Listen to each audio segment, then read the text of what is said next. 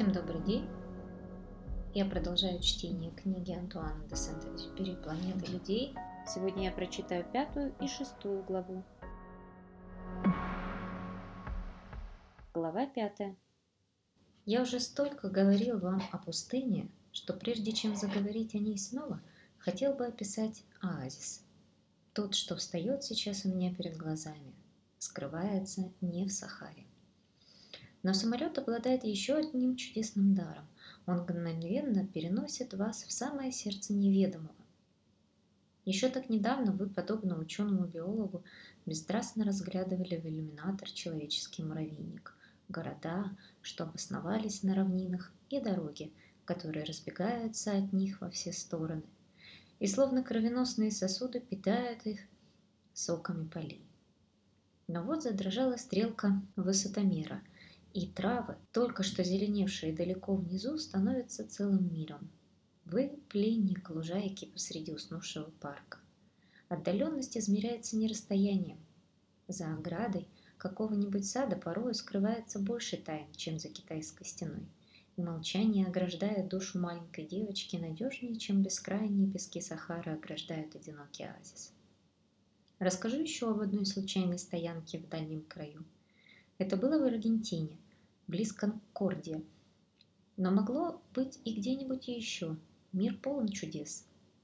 Я приземлился посреди поля и вовсе не думал, что войду в сказку. Ни в мирной супружеской чете меня подобравшей, ни в их стареньком форде не было ничего примечательного. Вы у нас переночуете? И вот за поворотом в лунном свете показалась рощица, а за нею дом. Что за странный дом? приземистая глыба, почти крепость. Но едва переступив порог, я увидел, что это сказочный замок, приют столь же тихий, столь же мирный и надежный, как священный обитель. Тотчас появились две девушки, они испытующе оглядели меня, точно судьи, охраняющие запретное царство. Младшая, чуть надув губу, постучала о пол свежесрезанным прутиком. Нас представили друг другу. Девушки молча и словно бы с вызовом подали мне руку и скрылись. Было забавно и мило. Совсем просто, беззвучно и мимолетно мне шепнули, что начинается тайна.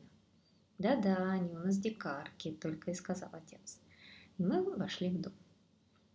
Мне всегда была по душе дерзкая трава, что в столице Парагвая высовывает нос из каждой щелки мостовой, лазутчица, высланная незримым, но вечно бодрствующим девственным лесом. Она проверяет, все ли еще город во власти людей, не пора ли растолкать эти камни. Мне всегда была по душе такая вот заброшенность, по которой узнаешь безмерное богатство. Но тут и я изумился, ибо все здесь обветшало, и оттого было полно обаяния, точно старое замшелое дерево со стволом, потрескавшееся от времени, точно садовая скамья, куда проходили посидеть многие поколения влюбленных. Панели на стенах Покоробились, рама окон и двери изъел, древоточец, стулья колченогие. Чинить здесь ничего не чинили, зато пеклись и чистоте. Все было вымыто, надраено, все так и сверкало. И от этого облик гостиной стал красноречив, как изрезанное морщинами лицо старухи. Щели в стенах, растрескавшийся потолок, все было великолепно. А лучше всего паркет. Кое-где он провалился, кое-где дрожал под ногой, точно зыбкие мостки, но притом навощенный, натертый, сиял, как зеркало. Занятный дом. К нему нельзя было отнестись со снисходительной небрежностью. Напротив, он внушал величайшее уважение. Уж, конечно, каждый год вносил новую черточку в его сложный и странный облик, прибавлял ему очарование, тепла и дружелюбия.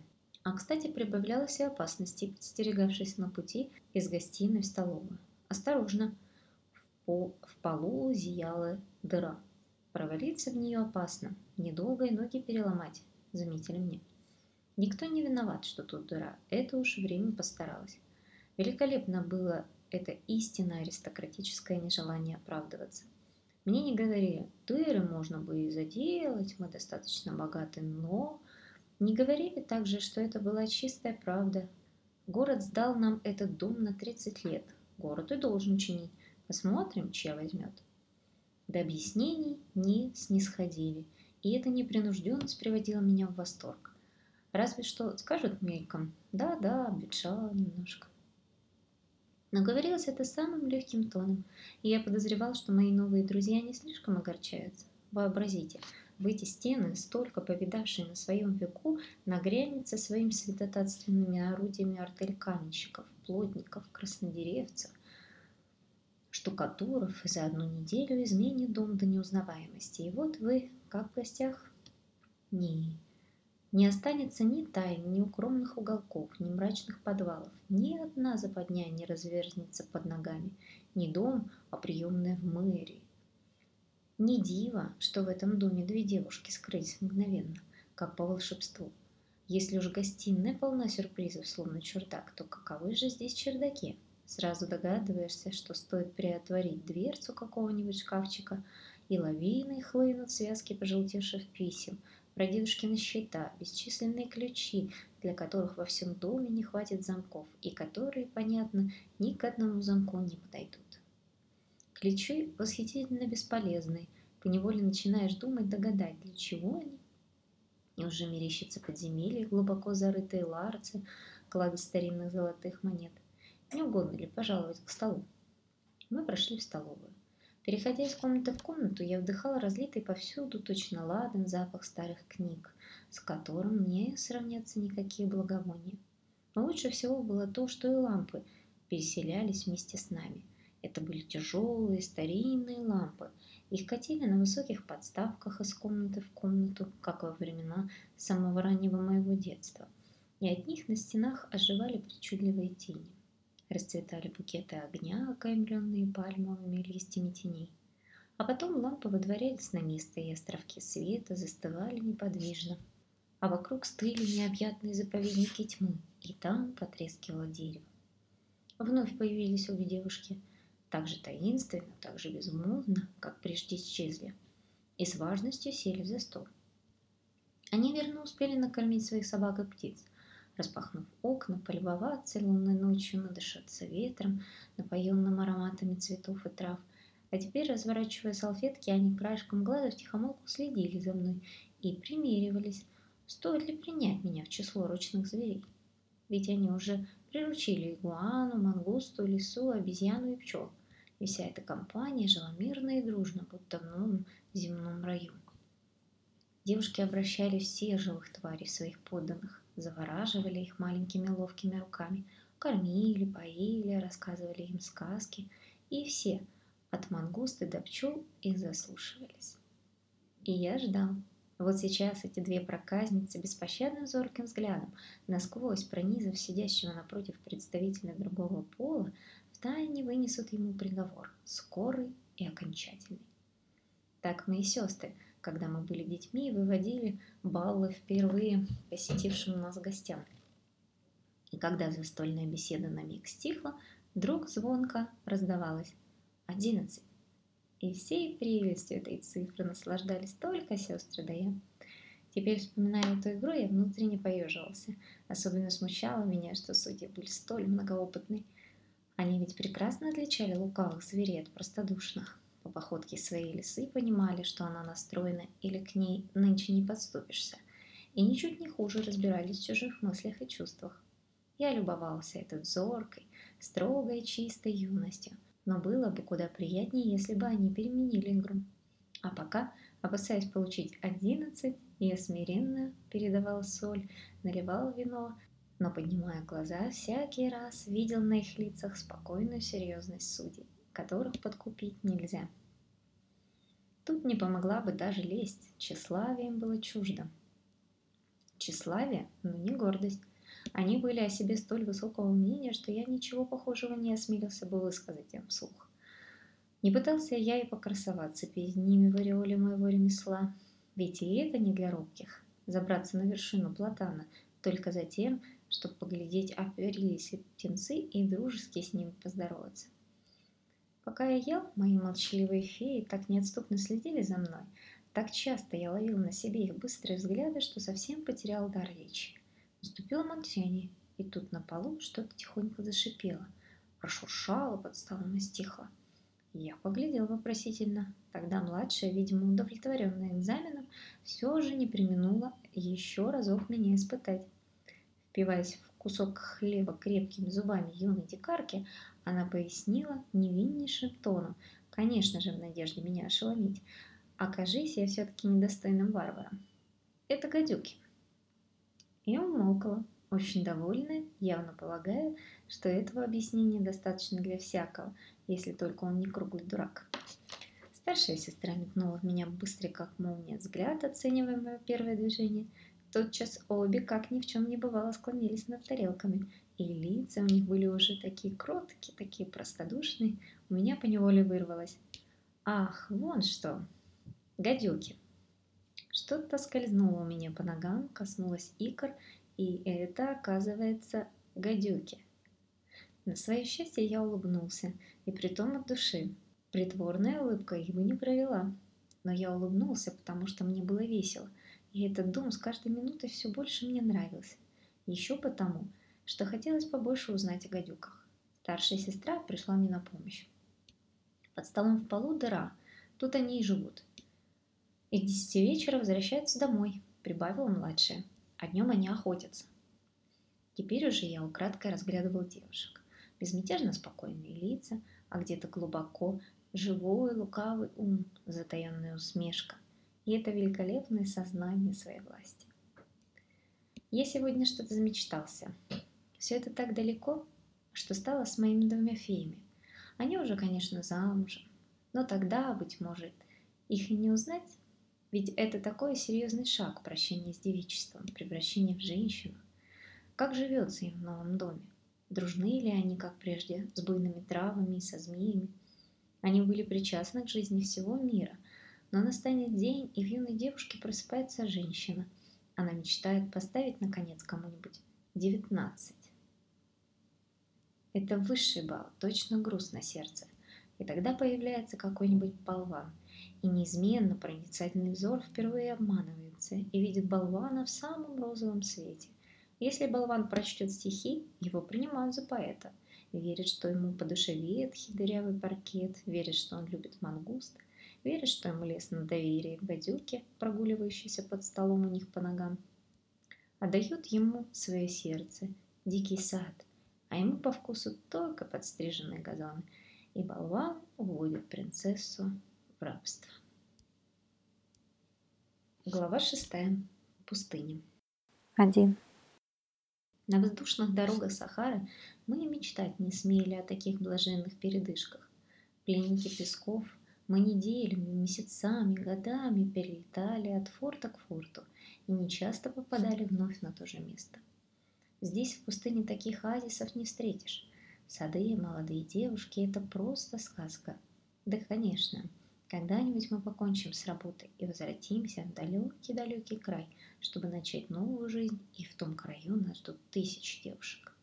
Да, конечно, в том прекрасном далеке, среди своих книг и ручных мангуст, они терпеливо ждут, и все утонченнее становятся их нежные души.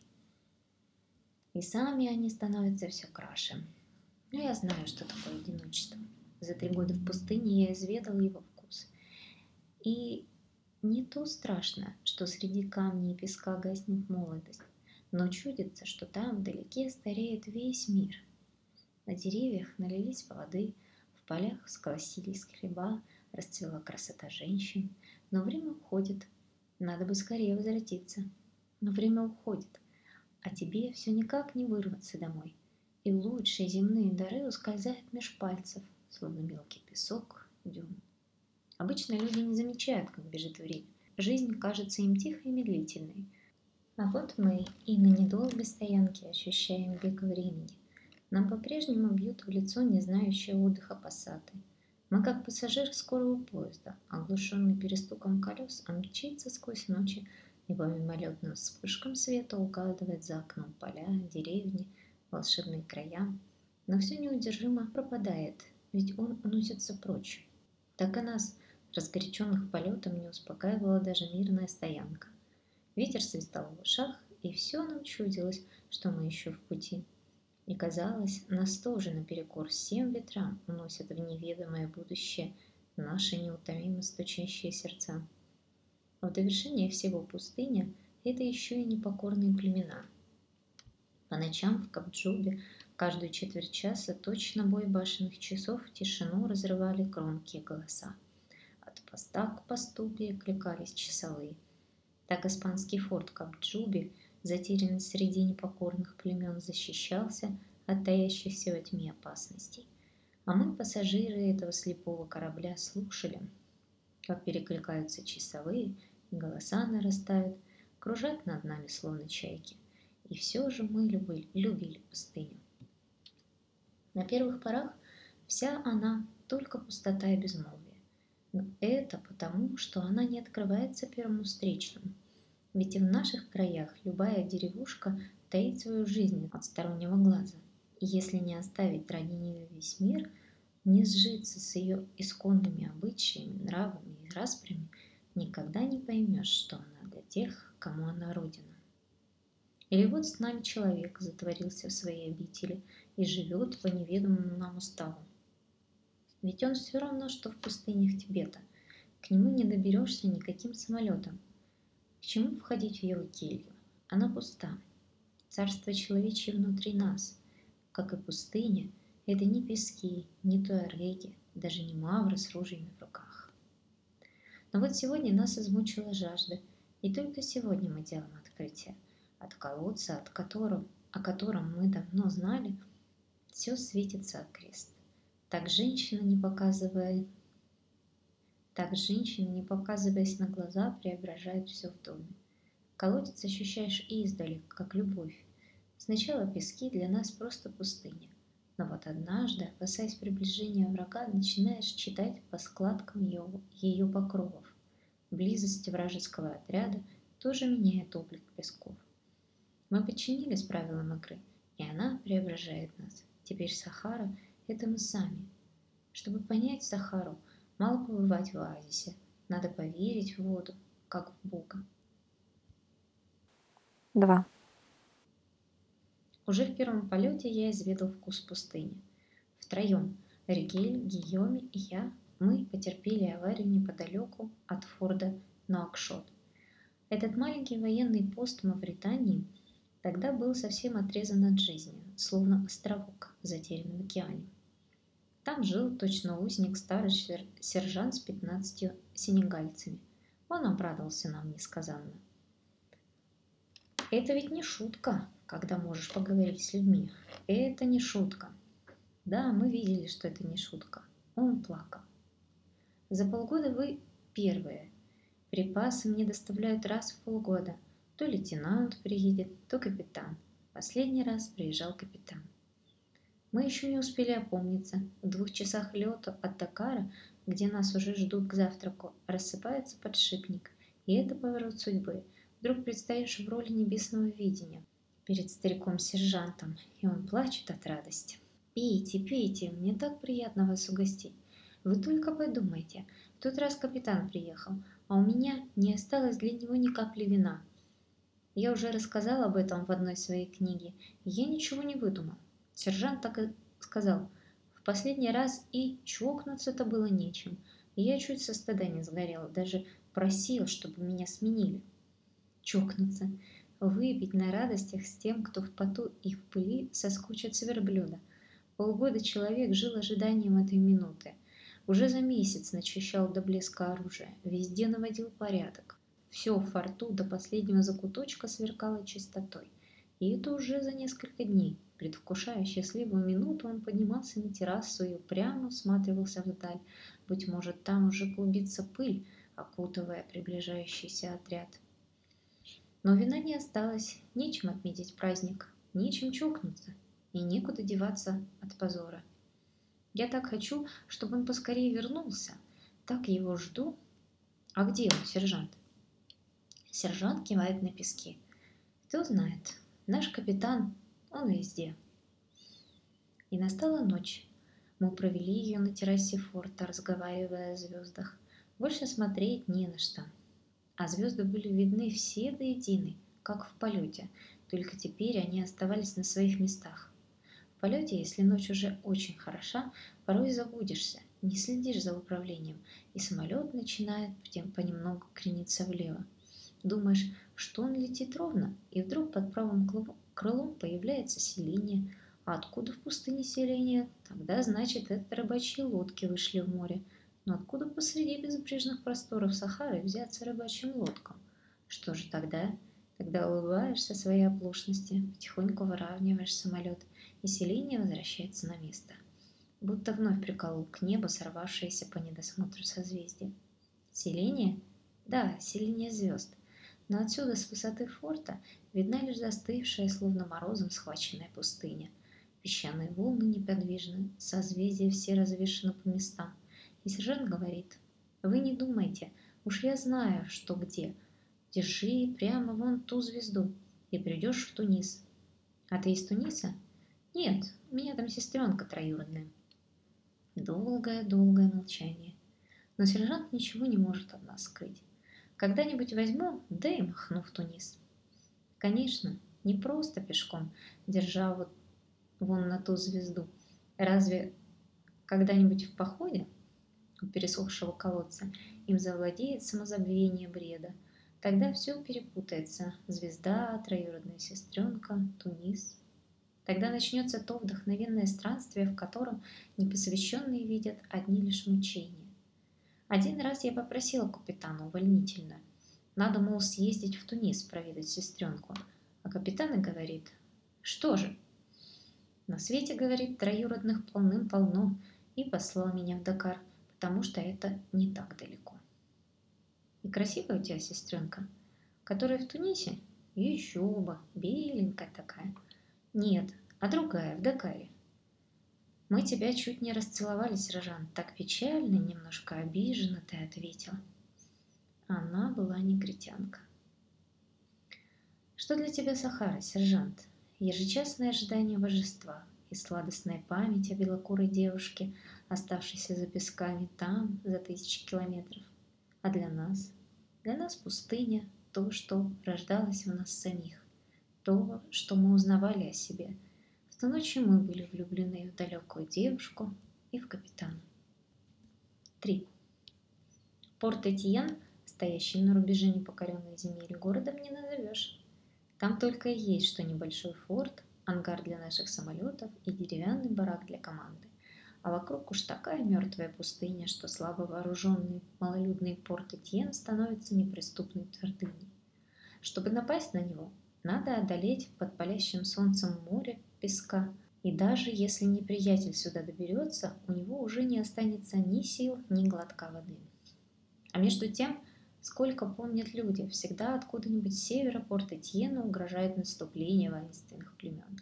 Всякий раз, придя к нам на чашку чая, капитан, комендант форта показывает на карте, как приближается таинственный неприятель, и это словно сказка о прекрасной принцессе. Но неприятель исчезает, так и не достигнув форта пески всасывает его точно реку, и мы зовем эти отряды привидениями.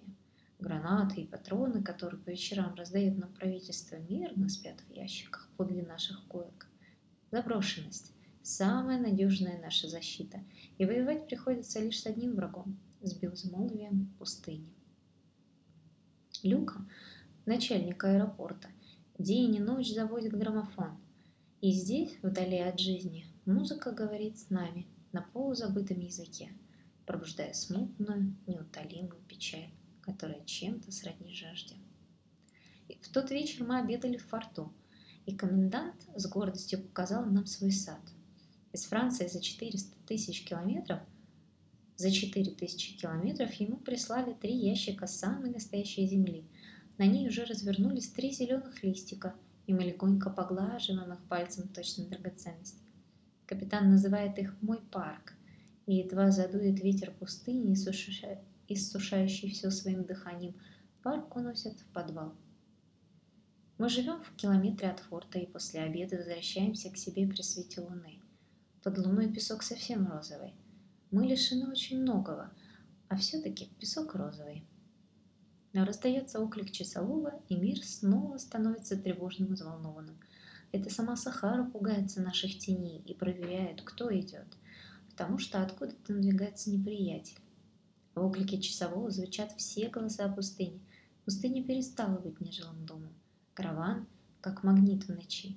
Казалось бы, мы в безопасности. Как бы не так. Что только нам не грозит. Болезнь, катастрофа, неприятель. Человек на нашей планете – мишень для подстерегающих в засаде стрелков. И сенегалец часовой, словно пророк, напоминает нам об этом. Французы? Откликаемся мы и проходим мимо черного ангела. Мы дышим легко и вольно, когда грозит опасность, вновь чувствуешь себя человеком. Да, конечно, она еще далека, еще приглушена и скрыта этими бескрайними песками. И однако весь мир уже не тот. Пустыня снова предстает во всем своем великолепии. Вражеский отряд, что движется где-то и никогда сюда не дойдет, огружает ее ореолом величия. 11 часов. Люка возвращается с радиостанции и говорит, что в полночь прибывает самолет из Дакара. На борту все в порядке. В 0 часов 10 минут почту уже перегрузят в мою машину, и я полечу на север. Старательно бреюсь перед щербатым зеркальцем, время от времени с мохнатым полотенцем вокруг шеи подхожу к двери и оглядываю нескончаемые пески. Ночь ясная, но ветер стихает. Возвращаясь к зеркалу, раздумываю. Когда стихает ветер, что дул месяц за месяцем, в небесах нередко начинается кутерьма. Однако пора снаряжаться. Аварийные фонарики привязаны к поясу, планшет и карандаши при мне. Иду к Нерри. Сегодня ночью он у меня радистом. Он тоже бреется. «Ну как?» – спрашиваю. «Пока все в порядке?» Это выступление, это вступление – самая несложная часть полета. Но тут я слышу, что-то потрескивает а мой фонарик бьется стрекоза. И почему-то ёкнуло сердце. Снова выхожу и смотрю. Ночь ясна. Скала в стороне от форта вырезана в небе четко, как днем. В пустыне глубокая нерушимая тишина, словно в добропорядочном доме. Но вот, а мой фонарик ударяется зеленая бабочка и две стрекозы. И опять во мне сколыхнулось неясное чувство. То ли радость, то ли опасение, еще смутное, едва уловимое, возникающее где-то глубоко внутри. Кто-то подает мне весть из неведомого далека. Быть может, это чутье? Опять выхожу. Ветер совсем стих, по-прежнему прохладный. Но меня уже предостерегли. Догадываюсь. Да, кажется, догадываюсь, чего я жду.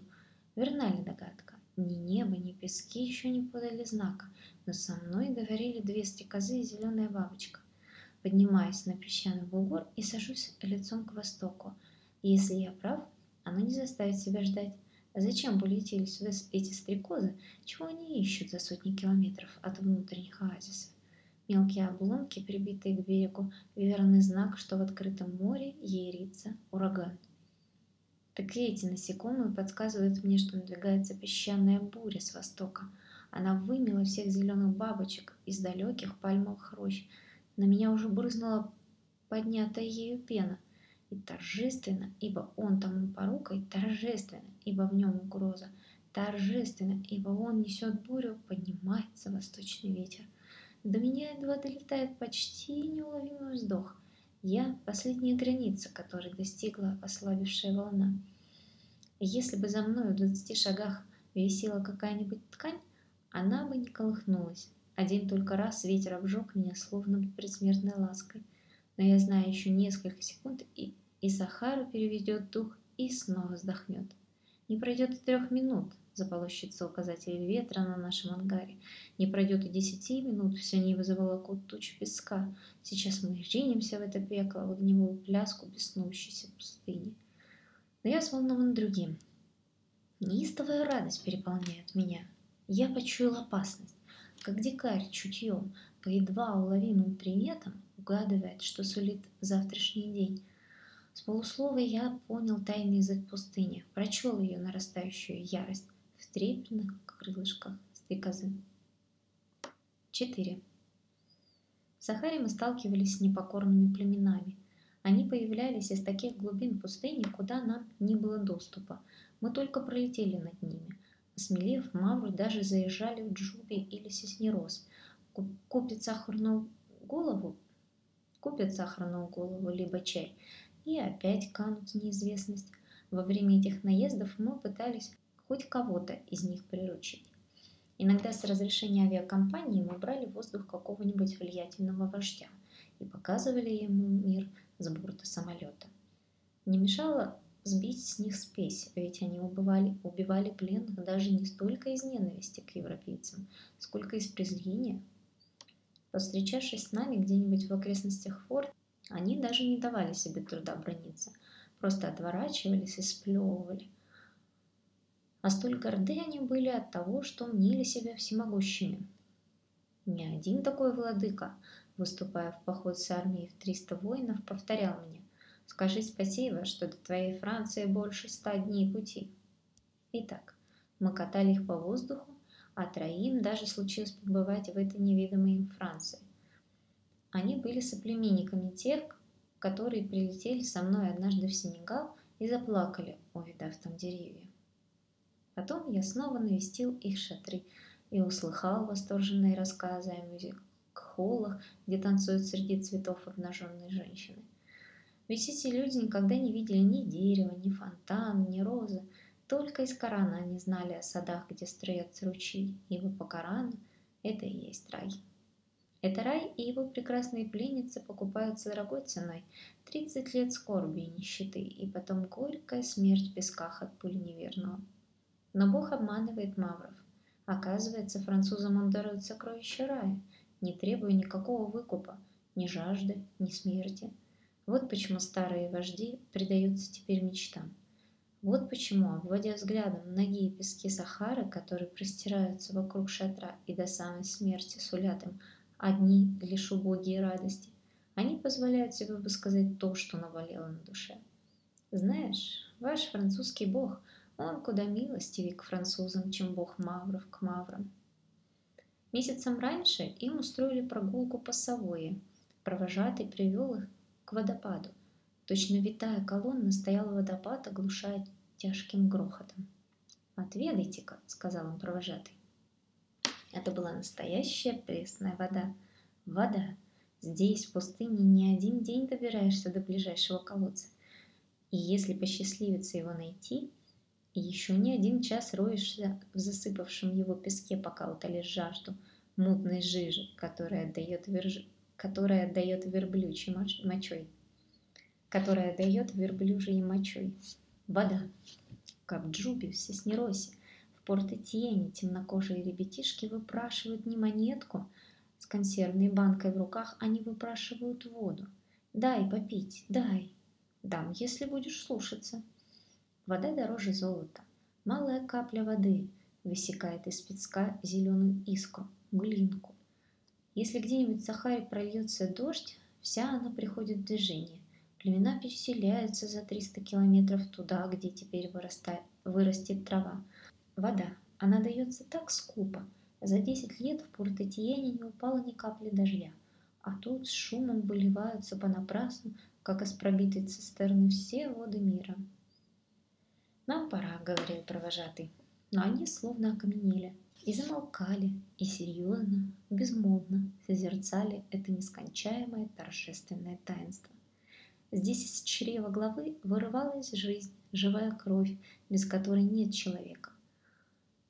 Столько ее изливалось за одну секунду. Можно бы воскресить все караваны, что, опьянев от жажды, канули навеки в бездну солончаков и миражей. Перед нами предстал сам Бог, и не могли они от него уйти – Бог разверз хляби, являя свое могущество, и три мавра застыли на месте. Неужели вы не насмотрелись? Пойдемте. Надо подождать.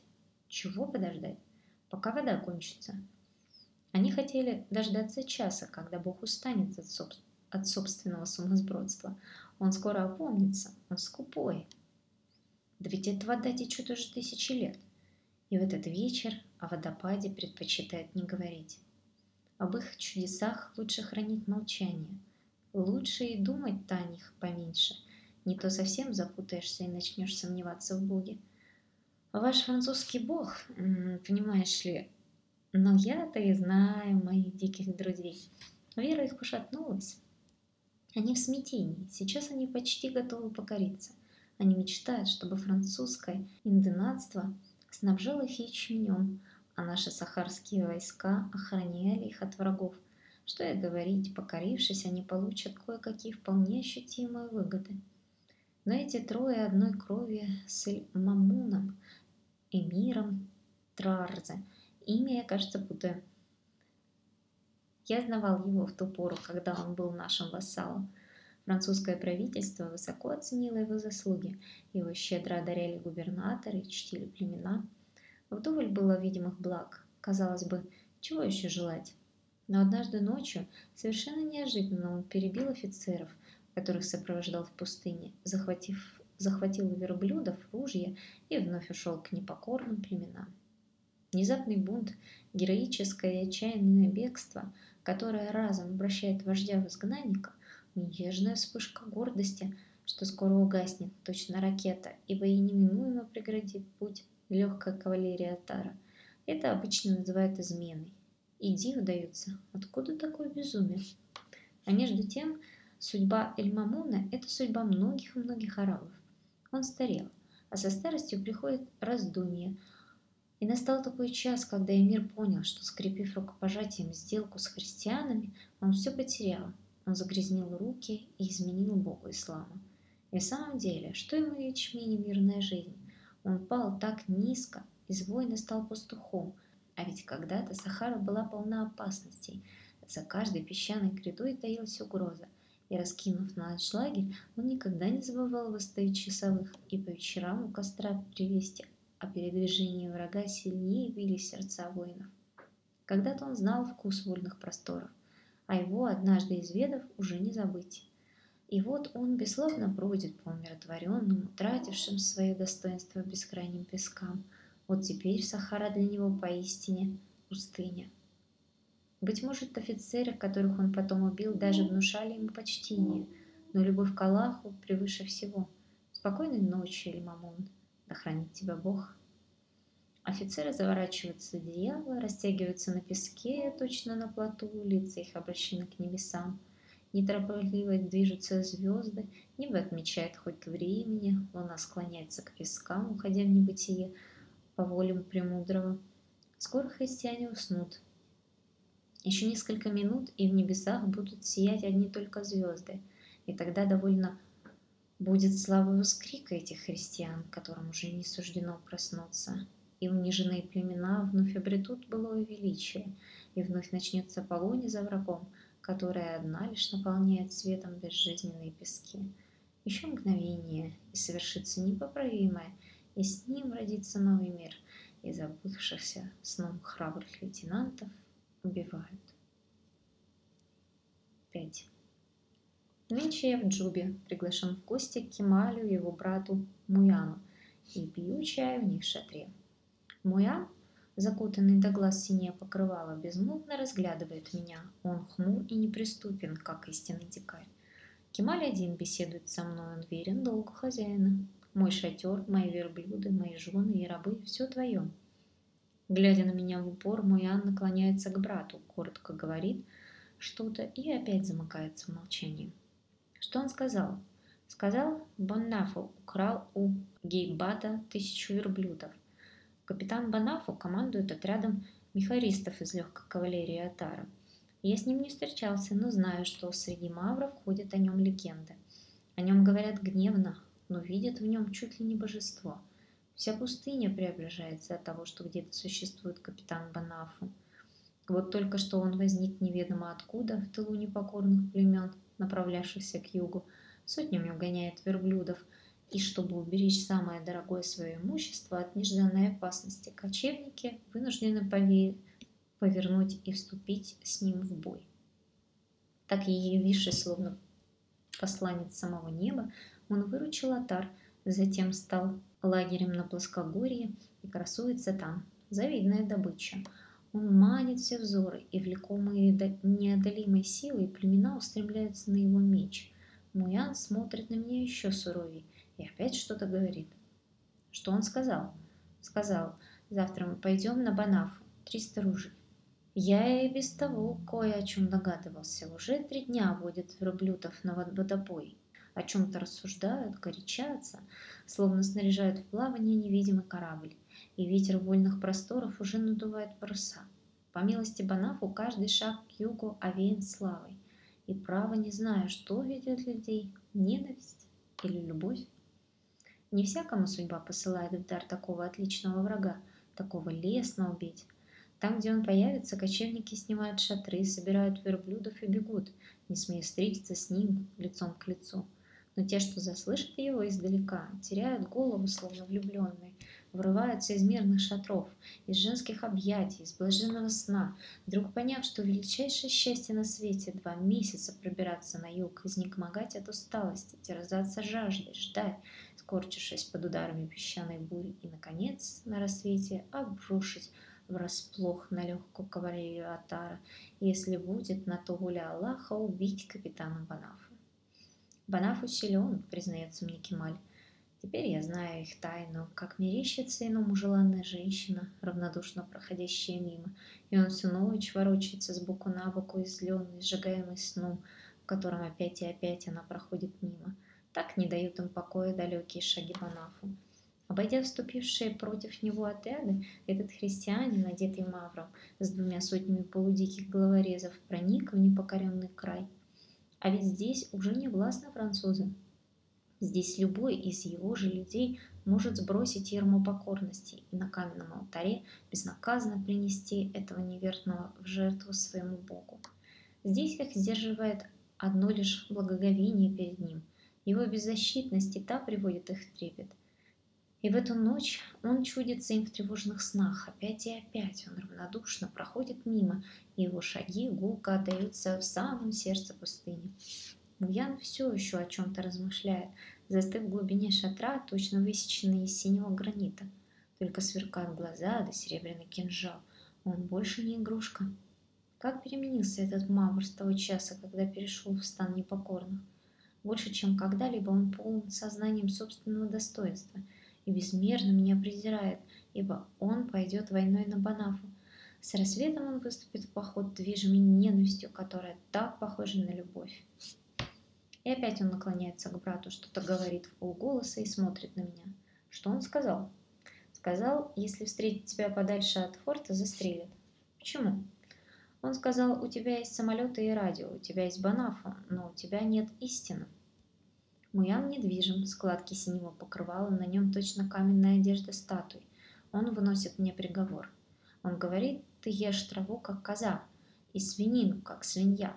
Твои бесстыжие женщины не закрывают лицо, он сам видел. Он говорит, ты никогда не молишься. Он говорит, на что тебе твои самолеты и радио, и твой банафу, раз у тебя нет истины. Этот мавр великолепен. Он защищает не свободу свою. В пустыне человек всегда свободен. И не сокровища, видимое простым глазом. В пустыне их нет. Он защищает свое внутреннее царство. Точно корсар в старину Банафу ведет свой отряд среди безмолвного океана песков. И вот лагерь Карджуби преобразился. Мирной стоянки беззаботных пастуков как и не бывало. Словно бури смята над дыханием Банафу. И вечером шатры теснее жмутся друг к другу. На юге царит безмолвие. От него замирает сердце. Это безмолвствует Банафу. И Муян, бывалый охотник, различает в порывах ветра шаги Банафу. Когда Банафу возвратится во Францию, враги его не обрадуются. Нет, они будут горько жалеть о нем, словно без него их родная пустыня лишится одного из своих магнитов, и жизнь потускнеет. И они станут говорить мне, почему он уезжает, твой Банафу? Не знаю. Долгие годы он играл с ними в опасную игру. Ставкой была жизнь. Он принял их правила игры. Он засыпал, положив голову на них камни. Он засыпал, положив голову на их камни. Вечно он был в погоне, и как они проводил свои ночи наедине с ветрами и звездами, словно в библейские времена. И вот он уезжает. Значит, игра не была для него превыше всего. Он небрежно бросает карты, предоставляя маврам играть одним. И они смущены. Есть ли смысл в этой жизни, если она не забирает человека всего, без остатка? Но нет, им хочется верить в него. Твой Банаф еще вернется, не знаю. Он вернется, думают мавры. Что ему теперь европейские игры? Ему быстро наскучит сражаться в бридж с офицерами, наскучит и повышение по службе женщины, он затаскует по благородной жизни воина и заратится туда, где от каждого шага сильнее бьется сердце, словно идешь навстречу любви. Он воображал, будто его жизнь здесь была лишь случайным приключением, а там во Франции его ждет самое важное. Но с отвращением он убедится, что нет на свете истинных богатств, кроме тех, которыми одаряла его пустыня. Здесь ему было дано великолепие песчаных просторов, и тишина, и ночи, полные ветра и звезд. И если Банафа вернется, в первую же ночь эта весь облетит непокорные племена. Мавры будут знать, он спит где-то посреди Сахары, окруженный двумя сотнями своих пиратов, и молча поведут на водопой верблюдов, запасут побольше ячменя, проверят ружья, движимые своей ненавистью или, может быть, любовью. 6. Спрячь меня в самолете и отвези меня в Маракеш. Каждый вечер невольник Мавра в Кавджубе обращал ко мне эти слова как молитву. И, совершив таким образом все, что мог для спасения своей жизни, усаживался, скрестив ноги, и готовил мне чай. Теперь он спокоен за завтрашний день, ведь он вручил судьбу своему единственному лекарю, который может его исцелить. Возвал к единственному Богу, который может его спасти. И склоняясь над чайником, он опять и опять перебирает в памяти бесхитростные картины прошлого, черную землю родного Маракеша, розовые дома, скромные радости, которых он лишился. Его не возмущает, что я молчу, что не спешу возвратить ему жизнь. Я для него не такой же человек, как он сам, но некая сила, которую надо призвать к действию, своего рода попутный ветер, что поднимается однажды и переменит его судьбу. А между тем я простой пилот, лишь несколько месяцев как стал начальником аэропорта в Кавджубе. В моем распоряжении только и есть, что барак, притулившийся к испанскому форту, а в бараке таз для мытья, кувшин солоноватой воды, да кроткая, не по росту, койка. И я не так обольщаюсь насчет своего могущества. Ну-ну, Барк, там видно будет. Все невольники зовутся Барками. Так зовут и его, Четыре года он провел в плену, но все еще не покорился.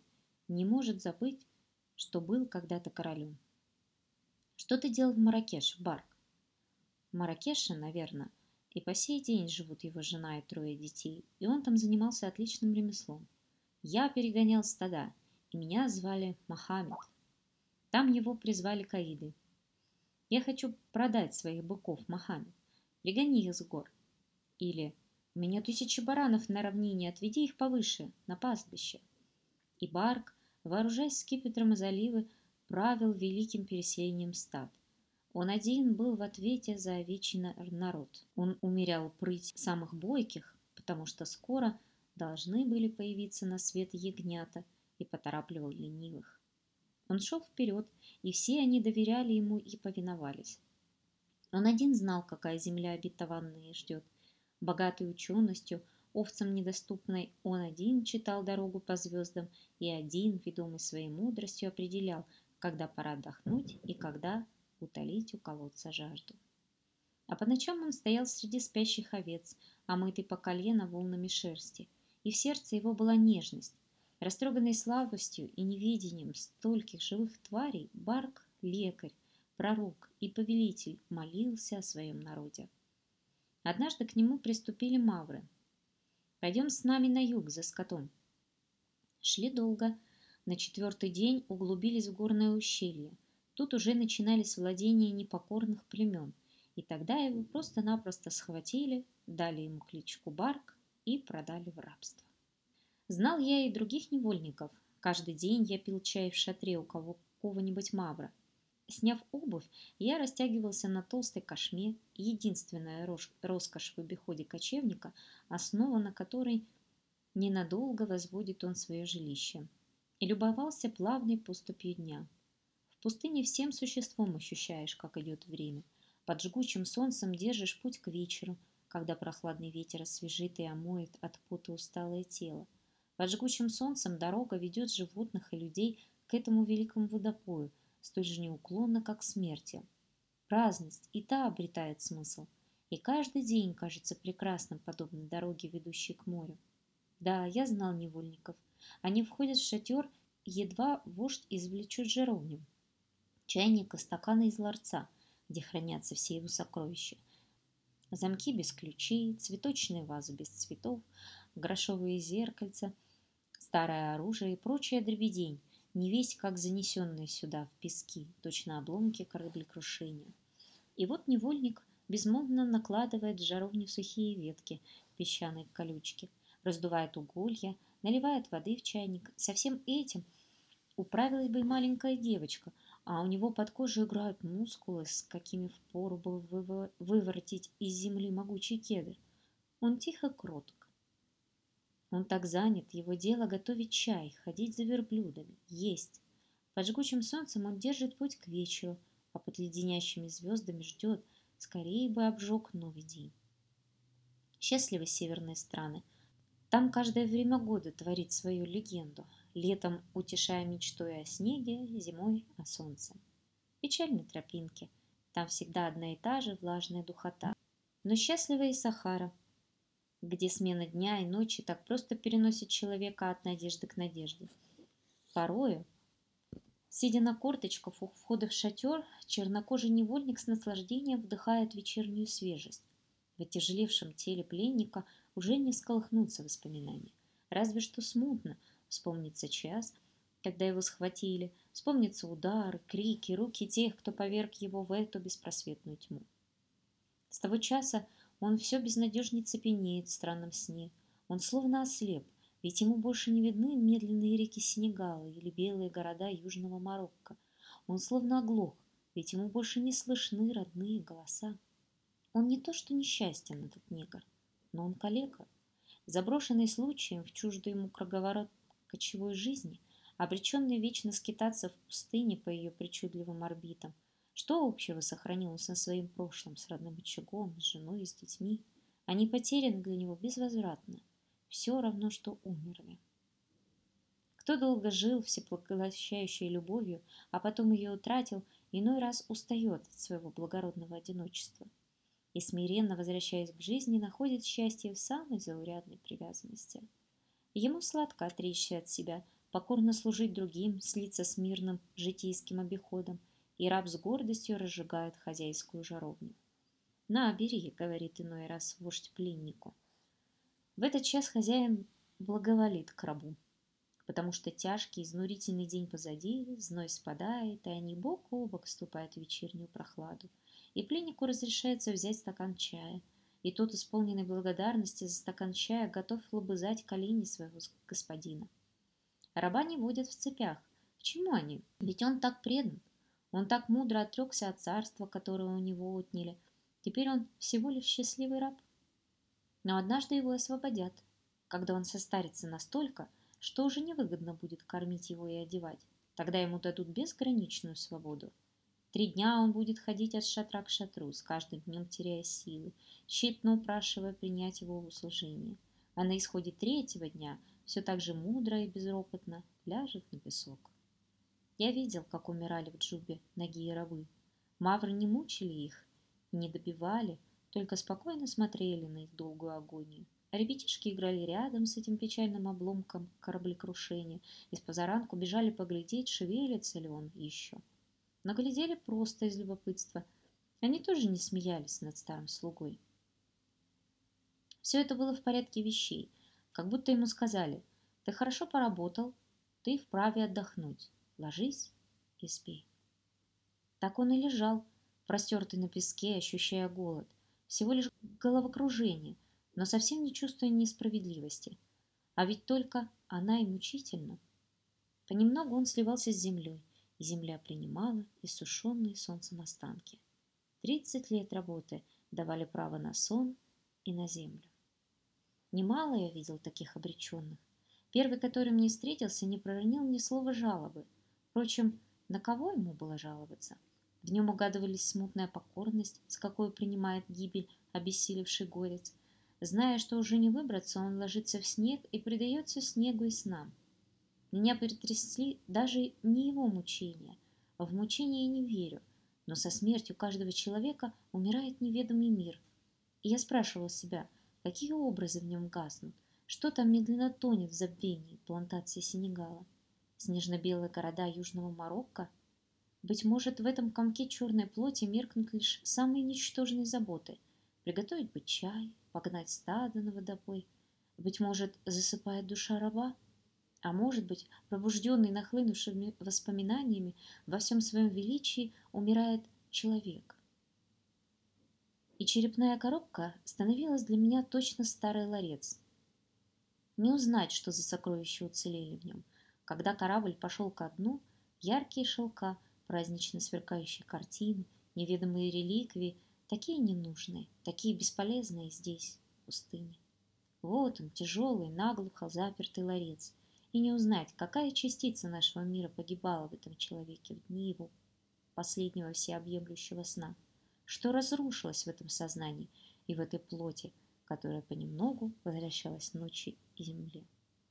Я перегонял стада, меня звали Мохаммед.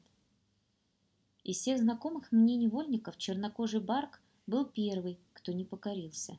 Да, мавры отняли у него свободу. В один день он лишился всего, чем владел на земле, и остался гол, как новорожденный младенец. Но это было но это бы еще не беда. Ведь порой буря, посланная Богом за краткий час, уничтожает жатву на полях. Однако мавры не только разорили его, они грозили уничтожить его человеческое «я». Но Барк не желал отрещить себя. А ведь другие сдавались так легко, в них так покорно умирал простой погонщик скота, тот, кто круглый год в поте лица добывал свой хлеб. Нет, Барк не свыкся с кабалой, как свыкаешься с убогим счастьем когда устанешь ждать настоящего. Он не признавал радости раба, который счастлив милостями рабовладельца. Прежнего Мохаммеда уже не было, но жилище его в сердце Барка оставалось незанятым. Печально это опустевшее жилище, но никто другой не должен в нем поселиться. Барк был точно посиделый сторож, что умирает от верности среди заросших травой аллей, среди тоскливой тишины. Но не говорил «Я Мохаммед бен Лаусин». Он говорил меня звали Мохаммед. Он мечтал о том дне, когда этот забытый Мохаммед вновь оживет и самым, и самым, и самым воскресением своим изгонит того, кто был рабом. Случалось в ночной тиши, на него нахлынут воспоминания, живые, неизгладимые, как милая с детства песенка. Мавр-переводчик рассказывал нам. Среди ночи он вдруг говорит про Маракеш. Говорит, а сам плачет. Тому, кто одинок, не миновать таких приступов тоски. Внезапно в нем пробуждался тот, другой, и здесь, в пустыне, где к барку не подходила ни одна женщина, привычно потягивался, искал рядом жену. Здесь, где испокон веку не журчал ни один родник, у него в ушах звенела песня родника. Барк закрывал глаза, и здесь, в пустыне, где дом людям заменяет грубая ткань шатра, и они вечно скитаются, словно в погоне за ветром, и ему чудилось, будто он живет в белом домике, над которым из ночи в ночь светит все та же звезда. Былая любовь и нежность вдруг оживала неведомо почему. Словно все дорогое сердцу вновь оказалось совсем близко и притягивало, как магнит. И тогда Барк шел ко мне. Ему хотелось сказать, что он уже готов в путь и готов любить. Надо лишь возвратиться домой, чтобы все и вся одарить любовью и нежностью. А для этого довольно мне только подать знак. И он улыбался и подсказывал мне хитрость, до которой конечно, просто еще не додумался. Завтра пойдет почта на Агадир. Ты спрячь меня в самолете. Бедняга Барк. Как могли мы помочь ему сбежать? Мы ведь жили среди непокорных племен. За такой грабеж, за такое оскорбление мавры на завтра же отплатили бы жестокой резней. С помощью аэродромных механиков, Лоберга, Маршаля – Абграля, я пытался выкупить Барка. Но маврам не часто попадаются европейцы, готовые купить раба. И они рады случаю. Давайте 20 тысяч франков. Да ты что? А вы поглядите, какие у него сильные руки. Да, проходили месяцы. Наконец мавры сбавили цену, и с помощью друзей, которым я писал во Францию, мне удалось его купить. Сговорились мы не сразу, торговались целую неделю. Сидели кружком на песке 15 мавров и я и торговались. Мне украдкой помогал приятель хозяина барка, разбойник Зин, Уль-Ротари. Он был также и мой приятель. И по моей подсказке советовал хозяину. Да продай ты старика, все равно ему недолго жить, он хворый. Поначалу эту хворь не видать, но она уже внутри, а потом он как начнет пухнуть. Продай его французу, пока не поздно. Другому головорезу Раги я пообещал комиссионные, если он поможет мне заключить эту сделку. И Раги искушал хозяина барка. На эти деньги ты купишь верблюдов и ружья и пули, и пойдешь войной на французов, и добудешь у Атара трех новых рабов, а то четырех, молодых и здоровых. Отделайся ты от этого старика. И они мне его продали. Шесть дней кряду я держал его в заперти в нашем бараке. Начни они разгуливать на свободе, пока не прилетит самолет. Мавры опять схватили бы его и продали куда-нибудь подальше. Но я освободил его из рабства. Была совершена торжественная церемония. Явились Марабут, прежний хозяин барка, и здешний, Каит Ибрагим. Если бы эти три разбойника поймали Барка в двадцати шагах от форта, они с удовольствием отрезали бы ему голову, лишь бы подшутить надо мной. Но тут они горячо с ним расцеловались и подписали официальный документ. «Теперь ты нам сын». По закону он стал сыном и мне, и Барк перецеловал всех своих отцов. До самого отъезда он торчал безвыходно в нашем бараке, но плен был ему не в тягость. По двадцать раз на день приходилось описывать предстоящее ему несложное путешествие. Самолет доставит его в Агадир, а там, прямо на аэродроме, ему вручат билет на автобус до Маракеша. Барк играл в свободного человека, совсем как ребенок играет в путешественника. Возвращение к жизни, и автобус, и толпы народу, и города, которые он скоро увидит после стольких лет. Ко мне пришел Лоберг. Они с Маршалем и Абгралем – Решили, не годится это, чтобы Барк, прилетев в Агадир, помирал с голоду. Вот для него тысяча франков, с этим он не пропадет, покуда не найдет работу. И я подумал, старые дамы-благотворительницы раскошелятся на 20 франков и уверены, что творят добро и требуют благодарности. Авиамеханики Лоберг, Маршаль и Абграль, давая тысячу, вовсе не чувствуют себя благодетелями и никаких изъявлений благодарности не ждут. Они не твердят о милосердии, как эти старые дамы, мечтающие купить себе вечное блаженство. Просто они помогают человеку вновь обрести человеческое достоинство. Ведь ясно же, едва хмельной от радости Барк попадет домой, его встретит верная подруга, нищета, и через каких-нибудь три месяца он будет выбиваться из сил где-нибудь на ремонте железной дороги, выворачивая старые шпалы. Жизнь его станет куда тяжелее, чем тут, в пустыне но он вправе быть самим собой и жить среди своих близких. Но вот, Барк, старина, отправляйся и будь человеком. Самолет вздрагивал, готовый к полету. Барк в последний раз оглядел затерянный в песках унылый форт Капджуби. У самолета собрались сотни-две мавров. Всем любопытно, какое лицо становится у раба на пороге новой жизни. А случись вынужденная посадка, он опять попадет к ним в руки. И мы не без тревоги, выпуская в свет нашего пятидесятилетнего новорожденного, машем ему на прощание. Прощай, Барк. Нет. Как так нет? Я не Барк. Я Мохаммед бен Лаусин. Последние вести о нем доставил араб Абдалла, которого мы просили позаботиться о Барке в Агадире. Автобус отходил только вечером, и весь день Барк мог делать, что хотел. Он долго бродил по городку, и все не говорил ни слова. Наконец Абдала догадался, что его что-то тревожит, и сам забеспокоился. «Что с тобой?» «Ничего». Он растерялся от этой внезапной, безмерной свободы и еще не чувствовал, что воскрес. Да, конечно, ему радостно, но если не считать этой неясной радости, сегодня он все тот же парк, каким был вчера. А ведь отныне он равный среди людей. Теперь ему принадлежит солнце, и он тоже вправе посидеть под сводами арабской кофейни. И он сел. Потребовал чая для Абдалы и для себя. Это был первый поступок господина, а не раба. У него есть власть, она должна бы его преобразить. Но слуга немало не удивился и преспокойно налил им чаю. И не почувствовал, что, наливая чай, славит свободного человека. «Пойдем куда-нибудь еще», — сказал Барк. Они поднялись к Казбе, Квартал этот господствует над Адгадиром. Здесь их встретили маленькие берберские танцовщицы. Они были такие милые кроткие, что Барк воспрянул духом. Ему показалось, сами того не ведая, они приветствуют его возвращение к жизни.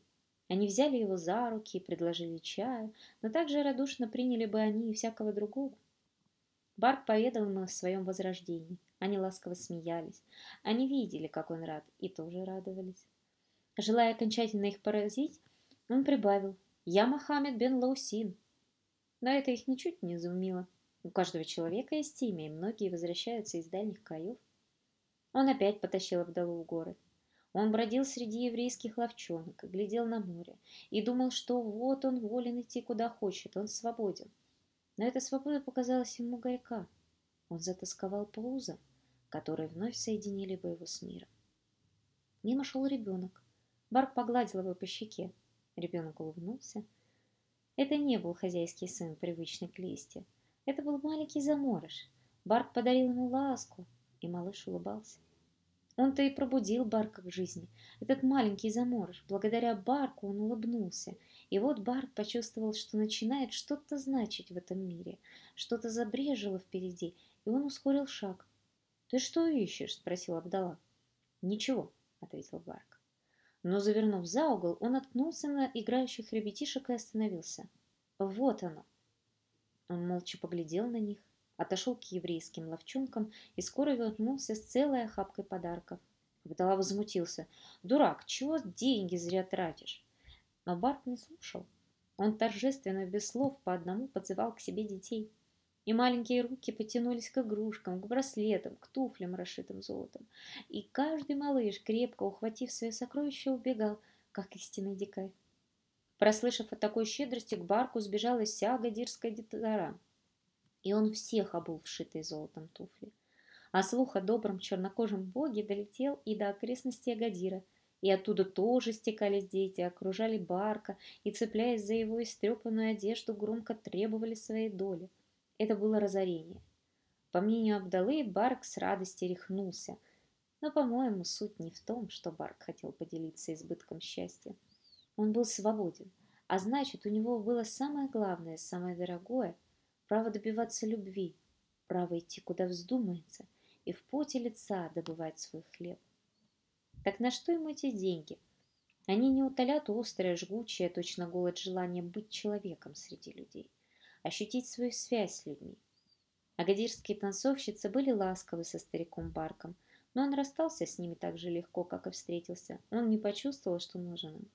Слуга в арабской кофейне Прохожие на улицах все уважали в нем свободного человека, делили с ним место под солнцем, но никто в нем не нуждался. Он был свободен, да, слишком свободен, слишком легко он ходил по земле. Ему не хватало груза человеческих отношений, от которого тяжелеет поступь. Не хватало слез, прощаний, упреков, радостей, всего, что человек лелеет или обрывает каждым своим движением несчетных уз, что связуют каждого с другими людьми и придают ему весомость. И вот теперь на нем отяготели бесчисленные ребячьи надежды. Так в сиянии закатного солнца над Агадиром, час вечерней прохлады, которая столько лет была для него единственной долгожданной лаской и единственным прибежищем, началось царствование Барка. Близился час отъезда, и он шел, омытый приливом детворы, как омывала его когда-то прихлынувшая к ногам стада, и проводила во вновь обретенном мире свою первую борозду. Завтра он возвратится под свой убогий кров и окажется за всех в ответе, и, может быть, со старыми руками не под силу будет всех прокормить, но уже сейчас он ощутил вес и значение свое на земле. Словно легкокрылый архангел, которому, чтобы жить среди людей, пришлось бы сплутовать, зашить в пояс кусок свинца, шел Барк, тяжелой поступью, притягиваемый к земле сотнями детей, которым непременно нужны шитые золотом туфли. 7. Такова пустыня. Коран, а это всего лишь правила игры, обращает ее пески в особый неповторимый мир. Не будь этих правил, Сахара была бы пуста. Меж тем в недрах ее незримо разыгрывается драма, пурлят людские страсти, Подлинная жизнь пустыни не в том, что племена кочуют в поисках нового пастбища, но в этой нескончаемой игре. Как не схожи пески покоренные и непокоренные, И разве не всюду так у людей? Перед лицом преображенной пустыни я вспоминаю игры моего детства. Сумрачный и золотящийся парк, который мы населяли божествами, необъятное королевство, созданное нами на этом клочке земли. Весь-то он был с квадратный километр, но для нас в нем всегда оставались неведомые уголки, неоткрытые чудеса. У нас был свой мир со своими устоями. Здесь по-особенному звучали шаги. И во всем был свой особый смысл, в иных краях никому недоступный. Но вот становишься взрослым, живешь по иным законам. И что остается от парка, полного теней детства, колдовских, ледяных, обжигающих? Вот ты вернулся к невысокой ограде, сложенной из серого камня, и почти с отчаянием обходишь ее кругом. Как странно, что они так малы и тесны, владения которым когда-то не было ни конца, ни края. И как горько, что в этот бескрайний мир уже нет возврата. Ведь возвратиться надо было бы не в парк, но в игру. И непокоренной пустыни уже нет. Капджуби и Сеснерос, Пуэрто-Кансада, Ласагуэт-Эль-Хамра, Дора и Смара утратили таинственность. Горизонты, манившие нас, угасли один за другим. Так тускнеет в плену теплых ладоней светлячок или яркая бабочка. Но тому, кто за ними гнался, их яркие краски не померещились. Не обманывались и мы, когда нас манили неразгаданные тайны. Ведь не обманывался и султан из «Тысячи и одной ночи» в своей погоне за чем-то бесконечно хрупким и неуловимым. Но прекрасные пленницы угасали с рассветом в его объятиях, стоило коснуться их крыльев, и они теряли золотую пыльцу. Мы впивали чары пустыни, а другие, может быть, выроют в ее песках нефтяные скважины и разбогатеют, торгуя ее соками. Но они опоздали ибо недоступные пальмовые рощи и нетронутая пыль ракушек отдали нам то, что было в них всего драгоценнее. Они дарили один только час восторга, и этот час достался нам. Пустыня. Однажды мне случилось заглянуть в ее сердце. В 1935 году я летел в Индокитай, а очутился в Египте, у рубежей Ливии, я увяз там в песках, как в смоле, и ждал смерти. Вот как это было. На этом все. До скорых встреч.